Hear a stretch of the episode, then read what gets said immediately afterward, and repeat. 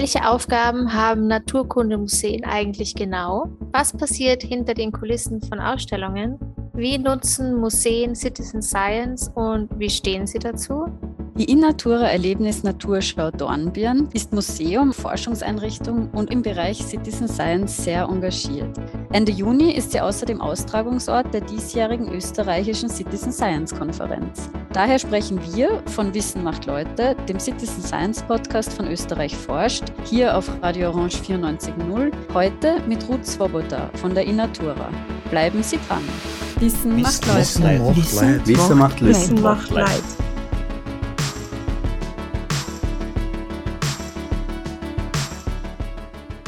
Hallo und herzlich willkommen bei Wissen macht Leute, dem Citizen Science Podcast von Österreich forscht, bei dem sich alles rund ums Thema der Bürgerinnenwissenschaft dreht. Hier auf Radio Orange 94.0. Österreich forscht ist die österreichische Citizen Science Plattform, die von der Universität für Bodenkultur Wien koordiniert wird. Wie in jeder Sendung möchten wir zu Beginn kurz für alle neuen HörerInnen wiederholen, was man unter Citizen Science versteht. Citizen Science beschreibt die aktive Beteiligung von BürgerInnen in wissenschaftlichen Forschungsprozessen. Dies wird in unterschiedlichsten Forschungsprojekten umgesetzt, die eine Vielfalt an Fachbereichen abdecken. Für nähere Informationen zu Citizen Science im Allgemeinen können Sie gerne unsere erste Sendung nachhören, in der wir das Thema auf der Metaebene betrachtet haben. In der heutigen Sendung möchten Lisa Retschnick und ich, Alina Hauke, ein Museum vorstellen. Wir bleiben auch diesmal im Bereich der Naturkunde, da im Frühjahr schlichtweg die perfekte Jahreszeit ist, um raus ins Grüne zu gehen und über die Natur zu lernen. Wie eingangs erwähnt, sprechen wir heute mit Ruth Swoboda über die Innatura Erlebnis Naturschau in Dornbirn, Vorarlberg. Zur Information, auch dieses Gespräch haben wir online aufgezeichnet. Nun aber genug vorab. Los geht's mit unserem heutigen Interview. Ja, liebe Ruth, danke, dass du dir die Zeit für uns genommen hast oder nimmst. Könntest du uns bitte kurz erzählen, wer du denn bist, welche Ausbildung du hast und wie du dann zur Innatura gekommen bist? Ja, erstens mal, äh, liebe Alina, liebe Lisa, vielen Dank für die Einladung. Äh, mein Name ist Ruth Swoboda. Ich bin die Direktorin der Innatura hier in, in Dornbirn.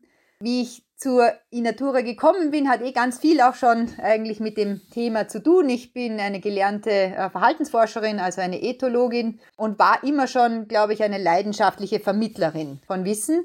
Und so bin ich auch, ähm, ich bin der Liebe wegen nach Vorarlberg gekommen, aber ins Museum hereingekommen, um Wissen zu vermitteln. Also über die Museumspädagogik eigentlich ins Haus gekommen und dort halt dann so ein Treppchen weiter nach dem anderen gegangen. Wir wollen heute natürlich näher über die Innatura sprechen. Könntest du unseren HörerInnen das Museum und seine Aktivitäten äh, genauer vorstellen? Was passiert denn alles an der Innatura? Also die Innatura heißt ja in vollem Namen Innatura Erlebnis Naturschau und das gibt schon so einen kleinen Hinweis darauf, ähm, wo unser Schwerpunkt liegt.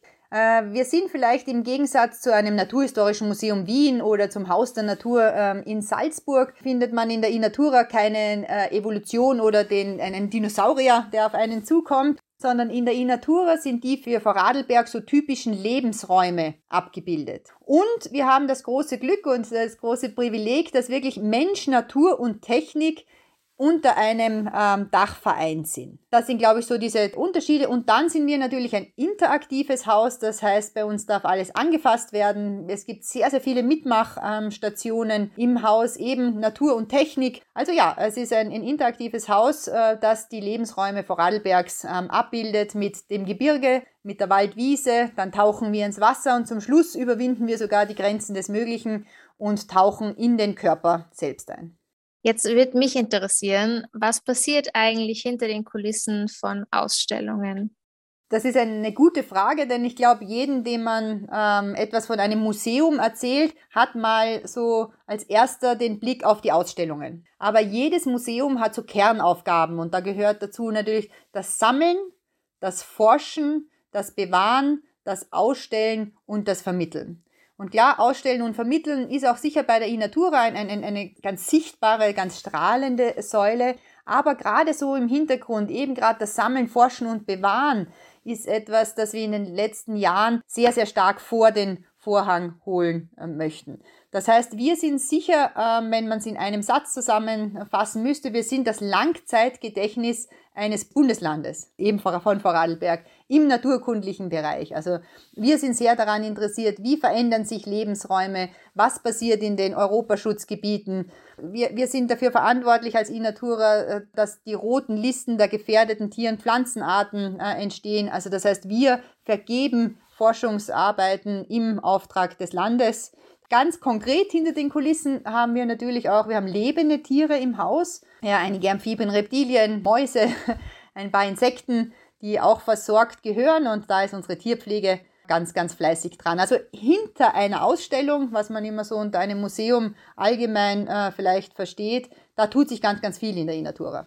Und du hast jetzt von ganz vielen verschiedenen Bereichen geredet, für die ein Museum zuständig ist. Wie sind diese Bereiche dann auch miteinander verwoben? Also was uns jetzt im Speziellen interessiert, wie ist eben diese Forschung und Aufbewahrung verwoben mit den Ausstellungen? Beeinflusst sich das gegenseitig bei euch oder hat das dann auch teilweise nichts miteinander zu tun? Daran arbeiten, glaube ich, ganz, ganz viele Museen, auch wir als iNatura. Es geht nämlich genau darum, dieses Forschen, dieses Sammeln auch von, also jetzt in der jetzigen Zeit sammelt man ja nicht mehr Objekte. Also wir sammeln ja nicht mehr so viele Tiere oder Pflanzen und so weiter ein. Gott sei Dank ist das auch nicht mehr äh, erlaubt. Jetzt sammeln wir hauptsächlich Daten. Ja, also Verbreitungsdaten, Daten von Monitoring-Projekten, ähm, das ist der wahre Schatz äh, eines Museums. Und das Spannende ist, wenn man in einem Museum arbeitet, diese Brücke zwischen diesen wissenschaftlichen Arbeiten und der äh, Bevölkerung und der Familie. Was kann jeder Besucher, jede Besucherin denn mitnehmen, äh, wenn sie über Daten und Fakten hört? Daran arbeiten wir natürlich sehr, sehr gerne und sehr viel. Die Ausstellung selber beschäftigt sich natürlich mit einem sehr, sehr niederschwelligen äh, Zugang, aber wir haben überall im Haus ähm, so größere, so industrielle Touchpads, äh, wo immer vertiefende Information auch zu finden ist. Und gerade jetzt, wir freuen uns schon drauf, im Juni äh, wird eine neue, neuer Ausstellungsteil äh, wieder eröffnet und da kommt das erste Mal die Forschung als Forschung, also als eigener Forschertisch mit, dem, mit den Gesichtern, die hinter der Forschung ähm, auch stecken, das erste Mal in der Ausstellung auch vor.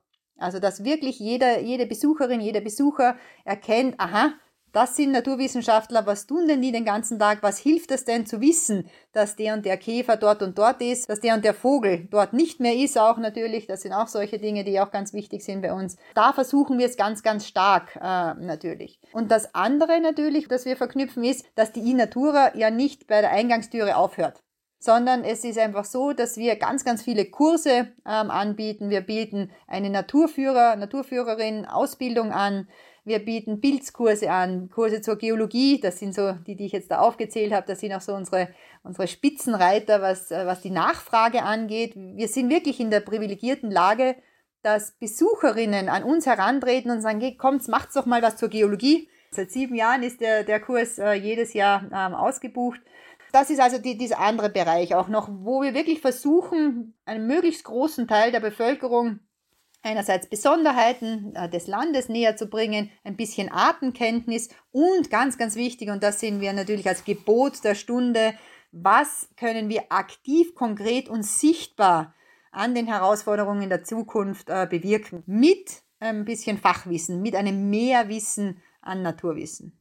Ja, du hast jetzt eh schon einige Bereiche genannt, die, denke ich, zur nächsten Frage passen. Und zwar würde mich interessieren, wie du ein modernes Naturkundemuseum charakterisieren würdest? Oder was macht für dich ein modernes Naturkundemuseum aus? Also ein modernes Naturkundemuseum je nach Größe. Also der Wunsch ans Christkind wäre, viel Geld zu haben, natürlich für Forschung, aber auch genau die, dieses gleiche Geld dazu verwenden zu können, um möglichst viel an die Bevölkerung zu bringen. Also für uns ist schon die, dieser, dieser, dieser Wunsch der Vermittlung an die Bevölkerung ganz, ganz groß. Und ich glaube, ähm, ein, ein modernes Naturkundemuseum soll diesen Link ja nicht übersehen, sagen wir mal so. Ja? Dass es heutzutage keine oder wenig Museen gibt, wo du hineingehst und dann reiht sich eine Vitrine an die andere und dann machst du deine Runde und gehst wieder hinaus. Hat durchaus seinen Charme, wenn das nicht das ganze Museum ist. Das sage ich auch immer dazu. Ist auch ganz witzig, dass viele Häuser auch dazu wieder übergehen, auch große, schöne Displays zu zeigen.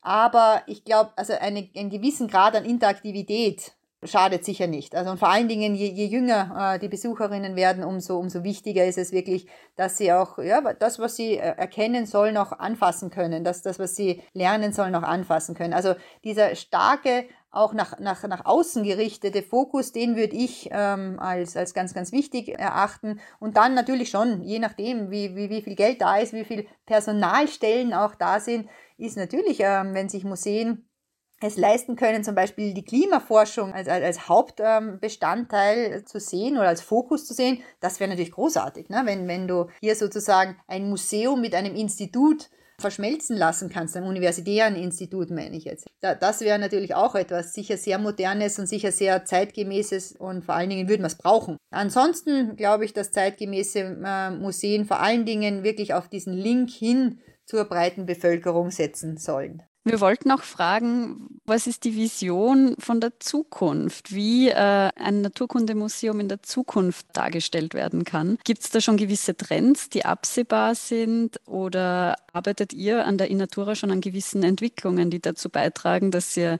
nicht nur jetzt, sondern vielleicht auch in 50 Jahren noch immer zu den modernsten Naturkundemuseen gehört? Also erstmals vielen Dank für die Blumen, dass wir einer der modernsten äh, Naturkundemuseen äh, sind. Ich würde sehr, sehr gerne Museen als diese, als diese Plattform sehen, dass, dass ein, eine Universität, dass Institute an Universitäten wissen, dass an Museen sehr wohl geforscht wird, dass an Museen man sich vielleicht Forschung leisten kann, die einen anderen Schwerpunkt haben als äh, im universitären Umfeld. Das, glaube ich, ist ganz, ganz wichtig, dass dann die Grenzen ein bisschen verschwimmen. Äh, einerseits natürlich hin zur Kultur, auch da natürlich, dass wir nicht nur die Naturkundemuseen äh, untereinander äh, irgendetwas machen. Das ist auch ganz schwer zu, zu unterscheiden, weil sie sind sehr, sehr unterschiedlich, ähm, in, in, auch selbst in Österreich, wo wir ja nur eigentlich drei eigenständige naturkundliche Museen äh, haben, mit Wien, Salzburg und uns. Das sind natürlich alle um Dreierpotenzen äh, kleiner dann bis zu uns. Wir sind ja ein sehr kleines Haus. Aber ich glaube, keine Scheu davor zu haben, diese neuen Medien, neuen Möglichkeiten ähm, anzuwenden. Barcoding und so hätte ja auch vor ein paar Jahren noch niemand groß am Schirm gehabt. Aber gerade das Barcoding hat zum Beispiel äh, gezeigt, wie wichtig es ist, naturkundliche Sammlungen zu haben. Weil äh, es ist zwar nett, wenn ich ein, ein Insekt dann auf Barcoding-Ebene ähm, abbilden kann, aber wenn ich dahinter die Systematik nicht habe und eine, eine gewisse Probenvielfalt, ja, hilft mir das ganze Neue nichts. Ja? Also da diese, diese eindeutige Verschränkung ähm, zwischen der Wissenschaft, zwischen dem Museum und die, das sich gegenseitig nutzen, wie Werkzeuge. Dass die, der, der, der Universität ist klar, ui, das machen wir mit dem Museum. Uns ist klar, ah, dafür brauchen wir äh, die Unis oder ein, andere, ein, ein, ein befreundetes Museum aus einer ganz anderen Richtung, von den Historikern vielleicht. Und die und die Firma ist auch noch daran interessiert, weil auf der einen Seite in der Lehrlingsausbildung, auf der anderen Seite aber wirklich, ähm, um sich Wissen anzueignen, zum Beispiel zur, keine Ahnung, Klimakrise. Ja? Also wirklich diese netzwerkartigen Geschichten, das wäre schön, wenn das auch in 50 Jahren äh, so wäre, dass man ganz genau einfach weiß, das sind meine Kernaufgaben, das ist mein Wirkungsbereich, das kann ich nach außen geben an Andockstellen äh, und da draußen sind die Leute, die uns als Werkzeug äh, benutzen und wir wissen auch ganz genau, das ist unsere Grenze, da brauchen wir die anderen Andockstellen wieder. Kurze Nachfrage, was versteht man genau unter Barcoding? Ah ja, gute Frage. Ja, das ist, auch zum Beispiel sowas. Wir müssen immer eine, eine gute Sprache auch wählen. Ne? Ähm, es ist einer der, der moderneren Ansätze der, der Systematik. Früher, ähm, sage ich jetzt mal, gehst hinaus, sammelst Schmetterlinge äh, und die, die ordnest du in die Systematik ein, in die Familien und was das für eine Art ist und so weiter.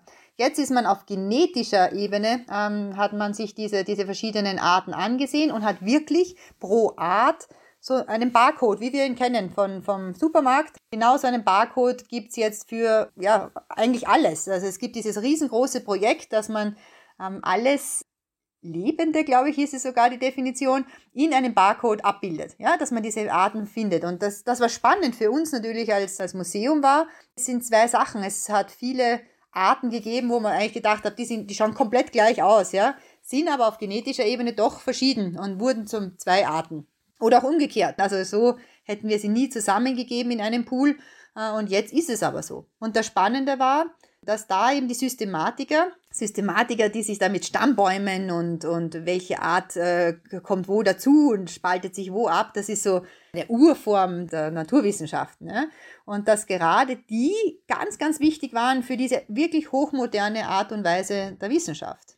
Und, und das, das ist spannend, wenn die zwei zusammenarbeiten und sich weder der eine noch der andere vor dem anderen fürchtet oder gar sagt, oh Gott, mit denen kann ich sicher nicht zusammenarbeiten oder der andere auch nicht sagt, wenn es die da mal gibt, braucht es mich ja nicht mehr.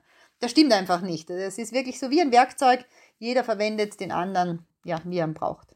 Danke für die Erklärung. Jetzt kenne ich mich besser aus. Wir haben jetzt eh schon ganz viel über Forschung gesprochen, also kommen wir vielleicht jetzt zu eurem Bezug zu Citizen Science bei der Inatura. Könntest du vielleicht kurz zusammenfassen, wie die Inatura Citizen Science nutzt? Also welche Projekte gibt es da bei euch? Genau, Citizen Science war sicher das Werkzeug, worüber wir uns am meisten gefreut haben in den letzten Jahren, weil es uns eben dieses große Tor zur Bevölkerung ähm, noch mehr öffnet und vor allen Dingen mit Aktivität öffnet. Also wir, wir können interessierte, man sagt immer Laienforscher, aber wenn jeder, jeder weiß, wenn jemand für ein Thema, für eine Art oder so weiter brennt, sind sie meistens größere Spezialisten als so mancher äh, Universitätsgelehrter, wenn man so will. Also es sind Interessierte. Es, ist, es, es gibt die Möglichkeit, Citizen Science als Interessierte mit Wissenschaftlerinnen und Wissenschaftlern äh, zusammen ein Forschungsprojekt bearbeiten. Ähm, an der iNatura, wir sind eben kein Forschungshaus. Also wir, sind, wir, wir haben leider nicht genug Ressourcen, dass wir äh, es uns leisten können, wirkliche Spezialisten am Haus zu haben, die nur einen Forschungsbereich äh, beackern. Das, was wir aber sehr, sehr wohl machen, und dafür sind wir auch ähm, in der iNatura verantwortlich, ist eben die, die Grundlagenforschung im Bereich ähm, der äh, Naturschutzgebiete, im Bereich der Natura 2000 Gebiete. Ähm, dann ist Vorarlberg natürlich ein, ja, ein, ein Moorland, also mit, mit sehr, sehr vielen Feuchtgebieten. Äh, also da haben wir auch wirklich Verantwortung im europäischen Kontext äh, als solches. Auch in Österreich ne, sind wir da ganz weit vorne dabei. In all diesen Dingen haben wir versucht, ähm, oder versuchen wir auch weiterhin, Citizen Science Projekte anzubieten. Zwei der äh, wirklich jetzt sehr, sehr erfolgreichen Citizen Science äh, Projekte waren einerseits dieses Vielfalterprojekt gemeinsam mit der Universität Innsbruck, mit Herrn Rüdiser gemeinsam. Da geht es einfach um die Tagfalter, um das Tagfalter-Monitoring. Spannend ist dabei, dass Interessierte ähm, verschiedene Gebiete in Vorarlberg zugewiesen bekommen oder sie können sich aussuchen und gehen mehrmals im Jahr über Jahre hinweg an den gleichen Ort und zählen, wie viele Tagfalter, also wirklich Schmetterlinge, die halt untertags fliegen, äh, dort an dem Ort vorhanden sind. Das Spannende am, am Schmetterling ist natürlich, dass er ein hervorragender Vektor ist für den ökologischen Zustand dieses Gebiets. Und dann ist wieder dieses, dieses tolle gesellschaftlich so relevante Thema, dass wenn ich mal ein Gebiet mir angesehen habe oder eine Wiese oder was auch immer und merke, hoppla, jetzt sind plötzlich gar keine Schmetterlinge dort oder nur noch zwei Arten, dann ist irgendwas passiert mit dieser Fläche. Oder auch umgekehrt. Hey, da hat sich was getan, da sind plötzlich fünf, sechs, sieben, zehn Arten auf einem Fleck. Und das ist dieses gesellschaftlich Relevante. Also egal auf welcher Ebene, das ist wissenschaftlich höchst interessant, äh, dieses Monitoring. Das ist natürlich jetzt, was die, die Fragen des der Klimawandel, Klimakrise angeht, höchst interessant. Und dann hoffen wir auch, und das, diese Rückmeldung bekommen wir, auch sehr, sehr bereichernd für jeden Einzelnen. Also das sind die, die Schmetterlinge. Das gleiche geht mit den Brutvögeln, also FBI heißt das so lustig, also beim Farmland Bird Index geht es in Wahrheit um, um, ums Gleiche, dass man auch an verschiedene Orte geht und hört, was dort zwitschert zu verschiedenen Zeiten. Und dann natürlich äh, die Amphibiengruppe, die auch sehr, sehr ähm, stark äh, ist, ist bei uns schon an, am, am Haus, die einerseits natürlich eben diese Feuchtgebiete, ähm, die auch diese ähm, Laichgebiete von Kröten, von Fröschen, von Salamandern, äh, von, den, von den Lurchen, äh, dass die alle äh, dabei sind äh, und einerseits die Tümpel kartiert, also diese potenziellen äh, Laichgründe, so muss man vielleicht sagen, und andererseits auch, das kennt man glaube ich von überall her auch, bei diesen Wanderungen äh, der Frösche und Kröten und so weiter über die Straßen, dass man da an gewissen Punkten einfach Hilfestellungen gibt, Zäune aufstellt, ähm, diese ganzen Geschichten. Das ist jetzt so ein kleiner ähm, Ausschnitt. Wir hatten auch ganz witzige Forschungsgebiete, also so, so Aufrufe eigentlich. Zum Beispiel, wenn jetzt Sommer kommt oder Frühling, Sommer kommt und die, die Elbler gehen wieder auf ihre Alphütten, dass man mal schaut, welche Mäuse waren denn in welchen Vorratskammern, hat man, findet man welche, sind welche in den Fallen ähm, geblieben. Das war's. Äh, die Ringelnatter, um zu überprüfen, es gibt zwei verschiedene Arten von Ringelnattern äh, in unserem Gebiet vor allen Dingen. Sind denn beide Arten schon vorhanden? Äh, das Suchen von Weberknechten. Das sind aber mehr Aufrufe eigentlich, um äh, einfach nur zurückzumelden. Und bei den anderen dreien, die ich vorher gesagt habe, ist die, die Zusammenarbeit zwischen dem Wissenschaftler äh, und den Interessierten einfach enger und über einen längeren Zeitraum. Du hast jetzt eh auch schon die, die verschiedenen Aufgaben äh, oder Aufgabenstellungen erwähnt in den Projekten, wie sich Bürger und Bürgerinnen bei euren Projekten beteiligen können für mich als Städterin, ich erkenne zum Beispiel keine Vögel nach ihrem Gesang. Wie ist das dann? Wer kann bei euch mitmachen bei den Projekten? Gibt es dann auch vielleicht gewisse Einschulungen oder müssen die Bürger und Bürgerinnen ihr Vorwissen schon selbst mitbringen? Wie schaut es auch aus mit der Verfügbarkeit? Du hast erwähnt, das ist ja doch über einen längeren Zeitraum. Wählt ihr da die Teilnehmenden in irgendeiner Art und Weise aus oder kann jeder mitmachen? Na, es ist grundsätzlich äh, unterschiedlich vom Projekt zu Projekt. Dieses Ausbilden oder dieses, dieses äh, Information zur Verfügung stellen, äh, darf man nicht so sehen äh, wie, okay, du musst erst einen Test machen und dann äh, darfst du mitmachen, sondern also wir erleben das auch immer von den Teilnehmenden, dass sie da sehr, sehr wissbegierig ja auch sind. Genau, sie sind mit dem Auto nach Hause gefahren, haben gesehen, hoppla, auf der Straßenseite sind immer viele zu äh, zu Tode gekommene oder zu Tode gefahrene Kröten oder äh, Frösch. Und dann erstens mal beim genau hinschauen, was sind denn das überhaupt für, was klebt denn da auf der Straße? Und, und so kommt Interesse. Und dann, das, das reicht. Also Interesse, ähm, um, um mitzuarbeiten, reicht an der Innatura. Neugier und Forschergeist reicht. Und dieser Forschergeist ist schon äh, ein, ein wichtiger Punkt, weil das hat sich bis jetzt einfach von ganz alleine auch immer ergeben. Die Personen, die mitmachen wollen, die wollen ja auch was wissen. Und das sind dann immer sehr, sehr schöne kleinere äh, Exkursionen, Fortbildungen, äh, Informationsabende, dass man eben natürlich so einen Wissensstand hat, äh, um vielleicht nicht mal nur das Projekt ähm, zu begleiten, sondern vielleicht hat man dadurch dann auch Spaß, in sich in anderes Gebiet auch, auch zu, zu vertiefen. Natürlich ist es klar, wenn ich ein Tagfalter-Monitoring äh, mache, dann, dann, sollte ich die Tagfalter, die um die es geht, äh, müsste, ich, müsste ich können. Aber da gibt es schöne Pläne dazu. Es gibt sogar jetzt ein Online-Format, wo man das äh, zu Hause sich sogar ansehen kann. Und wieder ähm, treffen wir einander mal gemeinsam und machen einen, einen Fortbildungsnachmittag oder auch einen Mikroskopiernachmittag und diese Dinge. Also es ist eine, eine Mischung, aber grundsätzlich, wer, wer Interesse an etwas hat, ist in der Inatura herzlich willkommen. Äh, und, und so bekommen wir auch viele Dinge rein, weil wir haben auch diese Inatura Fachberatung am Haus. Das heißt, wenn Menschen da draußen rumlaufen und die Städterin, wie du so schön gesagt hast, Lisa, äh, draußen rumläuft und etwas sieht, das sie davor noch nie gesehen hat und macht ein Bild davon, kann sie es äh, bei uns an die Natura Fachberatung schicken. Und dann sagt man ihr, okay, hey, das war der und der Wurm und weißt eh, das ist, das ist ganz interessant, weil aus dem wird der Käfer und, ah, und, ah, und aus dem wird der Schmetterling und, und schon hat man eine Geschichte. Schon hat man wieder ein bisschen mehr an Wissen. Schon kann ich mehr ansprechen. Und wenn du das nächste Mal mit deiner Freundin auf einen Café gehst, kannst du genau das erzählen. Ne? Und genau darum geht es uns auch. Und da sind wir wieder beim Museum. Das ist mir mindestens genauso viel wert, ja, als wenn, wenn eine, eine, eine, eine große äh, Publikation rauskommt, die vielleicht sogar hoch eingestuft werden würde. Also das ist dieses schöne Wechselspiel, das wir uns als Museum leisten können. Also ja, neugier, neugieriger Kopf, ein bisschen draußen herumschauen, das reicht für die meisten Projekte. Noch eine letzte Frage vielleicht zu diesem Blog. Wie erlebt ihr denn die Zusammenarbeit mit den Citizens, also mit den Bürgerinnen und Bürgern?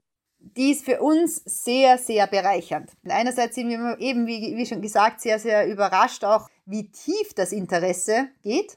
Also es ist wirklich, es bilden sich sofort wirklich sehr, sehr interessierte Kerne raus mit einigen Personen, die wirklich viel äh, machen wollen. Also das ist sehr bereichernd für uns.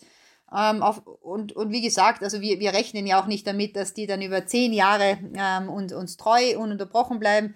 Tun sie sp spannenderweise. Das ist, das ist sehr, sehr schön. Ähm, ähm, aber ansonsten, ja, sehr bereichernd eigentlich. Es ist, ich wüsste nicht, was ich da sonst groß äh, noch dazu sagen kann. Und wirklich, wie gesagt, manche Forschungsprojekte, so wie das Tagfalter-Monitoring, wäre ohne die Mithilfe von Interessierten auch nicht in dieser, in dieser Aussagekraft möglich. Also da, das sind wirklich, da ist die Wissenschaft auch abhängig davon, dass man Interessierte da draußen findet und begeistern kann. Wir wollten jetzt noch mit dir über die österreichische Citizen Science Konferenz reden. Die findet ja eben dieses Jahr von 28. bis 30. Juni statt bei euch, bei der Innatura in Dornbirn. Kannst du vielleicht kurz erläutern, was man sich unter dieser Konferenz vorstellen kann? Also wie läuft das eigentlich ab? Wer ist da dabei? Wer ist die Zielgruppe von dieser Konferenz? Ja, erstens sind wir mal ganz furchtbar aufgeregt schon, dass alles hinhaut und wir mussten sie ja leider einmal wegen Corona äh, zurückverschieben. Jetzt, jetzt ist das Wetter auch besser und nicht vergessen, Dornbirn ist in der Nähe vom Bodensee, also auch das ist ähm, geritzt, also es ist eine Reise wert. Wer ist da? Es ist, sind ähm, aus der Dachregion, wie man so schön sagt, ähm, also aus Deutschland, aus der Schweiz, aus Österreich, aus Liechtenstein, sind äh, Interessierte an Citizen Science aber auch natürlich die Wissenschaftler und, und, Forscherinnen, die hinter den Citizen Science Projekten stehen, treffen sich eben ähm, für diese Tage, für diesen vom 28. Juni weg, um miteinander in Austausch zu kommen. Das Spannende an Citizen Science äh, Konferenzen ist, dass es nicht nur äh, ein, ich setze mich hinein und höre einen Vortrag nach dem anderen, sondern Citizen Science Konferenzen leben von ihren Workshops, leben vom Austausch und leben auch von der Exkursion vielleicht am Ende dieser Citizen Science Konferenz. Also ich glaube, das ist das Besondere. Auch da, wer, wer soll kommen? Alle sollen sie kommen. Also einerseits die Interessierten, äh, die sich die Zeit nehmen können. Und natürlich freuen wir uns sehr, sehr auf unsere Kolleginnen aus, äh, ja, aus den Ländern, die uns umgeben, Deutschland, Schweiz und Liechtenstein. Zum Abschluss haben wir noch eine etwas persönlichere Frage. Was ist für dich das Schönste am Austausch mit der Bevölkerung im Museum? Gibt es da vielleicht auch eine kleine Anekdote, die du gern mit uns teilen würdest? Es ist wirklich immer dann, wenn ich Leute höre, die sagen, hey, hast das gewusst? das erzähle ich dem und dem. Und wir haben ja ein, ein, ein sehr nettes äh, Restaurant bei uns im Haus. Und wenn die Leute draußen beim Mittagessen äh, sitzen und ich höre, wie sie das erste Mal, wir haben vor kurzem die SDGs im, im Haus ähm, untergebracht, also die, diese äh, Entwicklungsziele der UN und dann saßen junge Leute, die waren 16 Jahre aufwärts, also es ist nicht so die Hauptbesucherinnengruppe, weil in dem Alter hat auch der Kopf andere Sachen zu tun. Und wenn, wenn da eine größere Gruppe reinkommt und, und dann ähm, ja, lange verweilt auch im, im Haus und dann draußen sitzen und dann darüber diskutieren, ach, da geht mir natürlich das Herz auf. Und ich habe es eh schon ein, zwei Mal jetzt an, angesprochen, wenn man auf mich zukommt, wenn ich halt da jetzt durch äh, Dornbirn spaziere und man sagt, ah, die Frau Inatura und dann, er könnte jetzt nicht mal wieder das und das machen das ist, das ist echt ein Privileg. Also wenn Naturkunde Interessierte, wenn man so will, Input so äh, auch zurufen, dann, dann, merkt man einfach, dass man, ja, irgendwo ist man in, in diesen Alltag äh, dieser, dieser Menschen dann doch verwoben. Und da geht ihm natürlich als leidenschaftliche Naturvermittlerin doch das Herz auf, wenn, wenn man da auf dieser Ebene angesprochen wird. Das war ein schöner Abschluss. Vielen lieben Dank dir. Äh, und ja, wir freuen uns schon auf die Konferenz Ende Juni. Vielen, vielen lieben Dank für die Einladung. Und ja, und ich freue mich auch schon, wenn wir dann hier bei uns das erste, keine Ahnung, kühle Getränk nehmen können, weil das Wetter wird hervorragend werden, ihr werdet sehen. Gut, nun sind wir auch schon am Ende dieser Ausgabe von Wissen macht Leute angekommen und möchten uns nochmals herzlich bei Ruth für das spannende Gespräch bedanken. Wir hoffen, Sie konnten sich vieles mitnehmen und neue Einblicke in die Arbeit von Museen erlangen. Bleiben Sie gespannt. Die Konferenz werden wir natürlich fleißig vor Ort dokumentieren und in unserer Juli-Sendung verpacken, falls Sie selbst nicht dabei sein können. Alle Informationen zu Innatura finden Sie außerdem auf www.innatura.at und Informationen zu Citizen Science sowie eine Übersicht zu aktuellen Projekten, bei denen Sie mitforschen können, finden Sie auf www.citizen-science.at. Falls Sie noch mehr ins Thema Citizen Science eintauchen wollen, laden wir Sie außerdem herzlich ein, am besagter österreichischen Citizen Science Konferenz im Juni teilzunehmen, wo wir ja neben WissenschaftlerInnen auch interessierte BürgerInnen willkommen heißen möchten. Nochmals zur Wiederholung. Die Konferenz findet von 28. bis 30. Juni in Dornbirn vor Adelberg statt. Nähere Informationen dazu finden Sie ebenfalls auf www.citizen-science.at. Ende Mai, Anfang Juni wird es außerdem ein Gewinnspiel geben, bei dem wir Karten für die Konferenz verlosen. Schauen Sie einfach am Blog auf unserer Webseite vorbei und probieren Sie Ihr Glück. Um den Blogbeitrag nicht zu verpassen, können Sie uns auch gerne auf Facebook unter Citizen Science Austria und Twitter unter Citizen Science Network Austria abonnieren. Wir würden uns freuen, Sie in Dornbirn zu begrüßen. Bei Fragen, Anregungen oder für Feedback können Sie uns gerne via E-Mail an wissenmachtleute.u94.at oder office at citizen-science.at kontaktieren. Wir von Wissen macht Leute freuen uns schon auf die nächste Sendung und wünschen Ihnen bis dahin alles Liebe. Vielen Dank für Ihre Aufmerksamkeit und forschen Sie mit. Wissen, Wissen macht. Wissen macht Leid. Wissen macht Leid.